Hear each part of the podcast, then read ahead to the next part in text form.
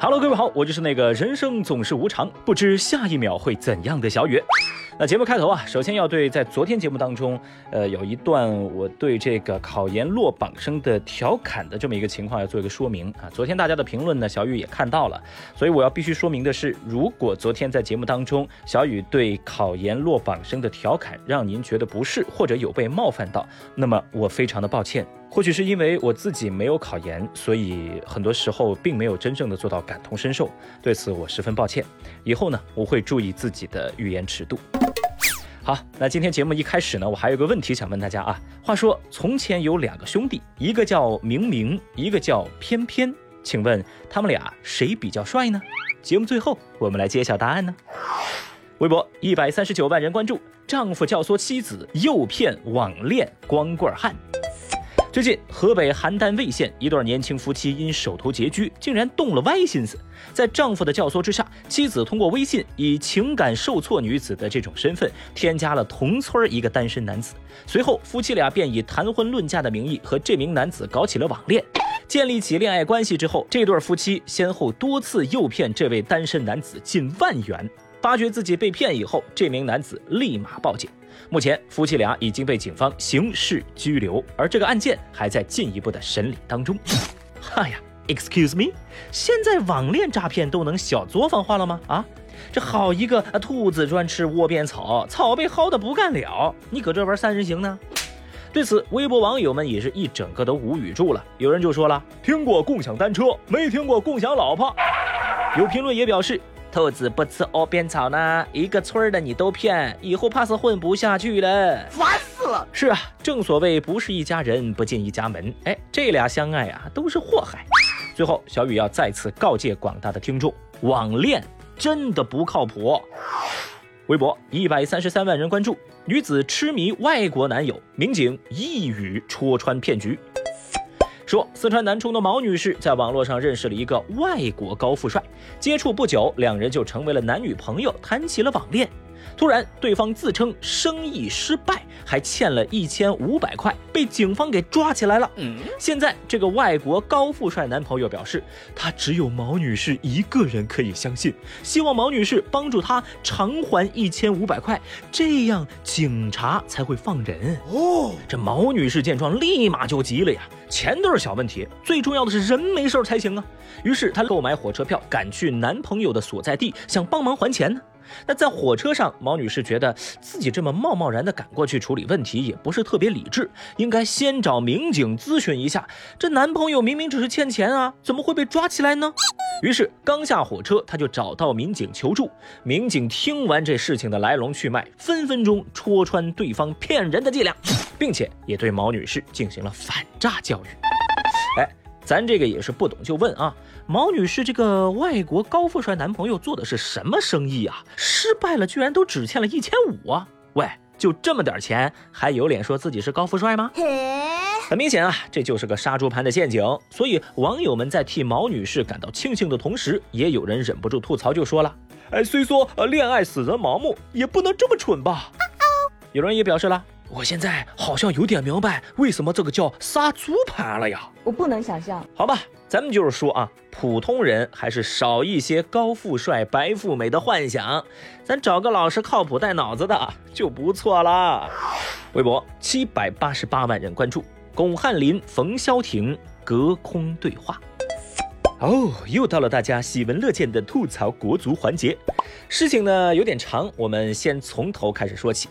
日前，微博认证为中国男足队长、上海申花老将冯潇霆啊，他在自己的社交媒体上跟网友互动，首先是晒出了自己的日常训练生活的照片啊，说自己特别加练，把体能教练都感动了，还配上了一张照片啊。从照片的角度来看呢，确实看起来有些累啊。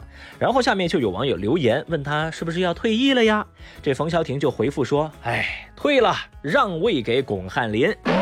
当然啊，冯潇霆这可能在开玩笑，但是这个玩笑开的有点尴尬，因为他这个回复被大家认为是在暗讽巩汉林此前的国足言论，由此引发了热议。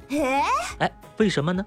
因为前段时间啊，巩汉林在接受采访的时候表示，希望国家能够给那些什么劳动模范、道德标兵多一些经济上的考虑和奖励。然后他就举了三个反例来做对比，其中有一条就提到说，你看啊，有些球员年收入几百万、上千万，球场上没看到他们进球，那完全给中国人丢脸吗。啊，大概就是这么一段。那当时呢，这段话呀，被有些媒体可以说是断章取义，单独拎出来报道，啊，当然就引发了一阵争议了。首先，广大球迷倒是非常支持巩汉林的说法，但是呢，也有足球从业者站出来嘲讽巩汉林，就说你行你上啊，你啥也不是啊。所以啊，冯潇霆今天这个操作被大家一看就被解读为哟。听人家说你一句，你还记上仇了呀？你他妈有病吧你！总之，此话一出，冯潇霆成为众矢之的，众多网友在评论区对其冷嘲热讽，甚至啊也开始劝其退役了。当然，也不乏国足的支持者认为，巩汉林就是个演员，他懂球啊，确实他懂球哦。而就在网友们的争论进入到白热化阶段的时候，哎，没想到巩汉林还就此给出了一个算是正面了，但也没有完全正面的回应吧。呃，怎么说呢？就是他发了一个微博，是一个视频段子。呃，段子里头呢就嘲讽有些听不得大家批评的懂球的专家。另外，视频最后，巩汉林还晒出了自己登上十八年春晚的片段，也反问大家：哎。大家伙儿，我演了这么多年的小品，应该没给大伙儿丢人吧？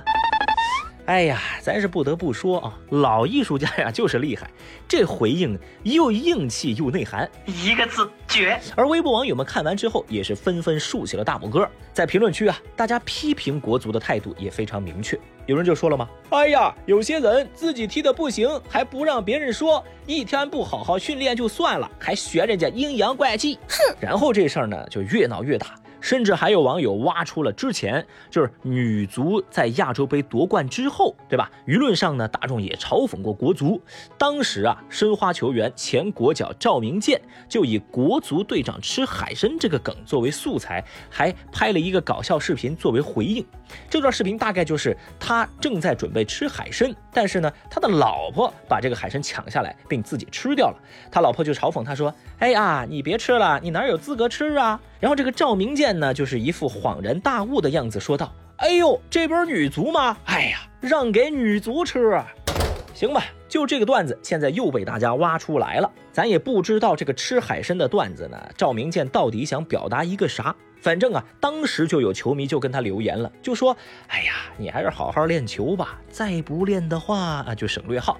谁知赵明剑的回复却是：不练球怎么了？下岗呗。”不用您担心了，伙计。哦，好吧，就这些前国脚的嘴脸啊，被网友们一个一个挖出来鞭尸。那舆论场上广大球迷是怎样一个情绪？我相信各位多多少少也能想象到了。Oh no！而且事情复盘到这里，小雨我都服了。哎，各位足球界的江湖大佬，你们还真就是一点脸都不要了吗？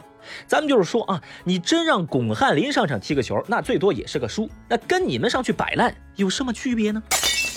好吧，话说回来，也不知道从什么时候开始啊，嘲讽国足似乎成了微博舆论场的政治正确。而这一次再度被大众狂风骤雨般批评、嘲讽、调侃、讽刺洗礼之后，冯潇霆也深夜发出长文。他大概意思就是说，呃，我不是来回应这个巩汉林老师嘲讽我们这个事儿的，他是说啊，这么多年球员都被骂怕了，都被骂的心寒了。然后呢，又谈了一些这几年的行业乱象，还特别澄清了那个网络疯传的国足海参哥的采访视频。他说啊，事实上这是队员帮赞助商拍的宣传片，却被以讹传讹，哎，传成了海参哥那个梗。文中还特别说到，批评和指责很容易，但认识自己很难。中国足球要提升，需要的是实干家，而不是键盘侠。冯潇霆还说了。大家都希望中国足球更好，那为什么不可以从更加正向的角度去看待国足呢？在长文的最后，他说：“如果足球人都没有信心了，那中国足球就真的没什么好期待的了。”我太难了。好，我不知道正在听节目的各位啊，在听完小雨复盘完最近这一场关于国足的舆论大厮杀之后呢，是什么样的感受？反正呢，我个人是真的觉得累了。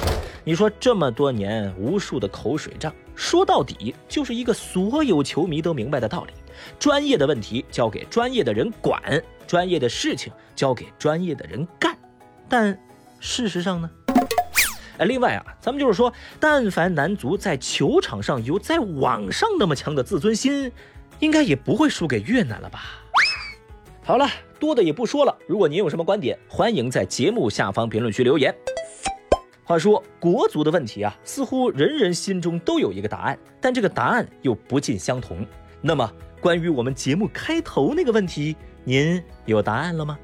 说从前有两兄弟，一个叫明明，一个叫偏偏。请问他们谁比较帅？好，现在公布答案啊，那当然是明明更帅了。很简单嘛，因为明明可以靠脸吃饭，而偏偏要靠才华。好了，以上就是今日份厅堂微博报，过点拜。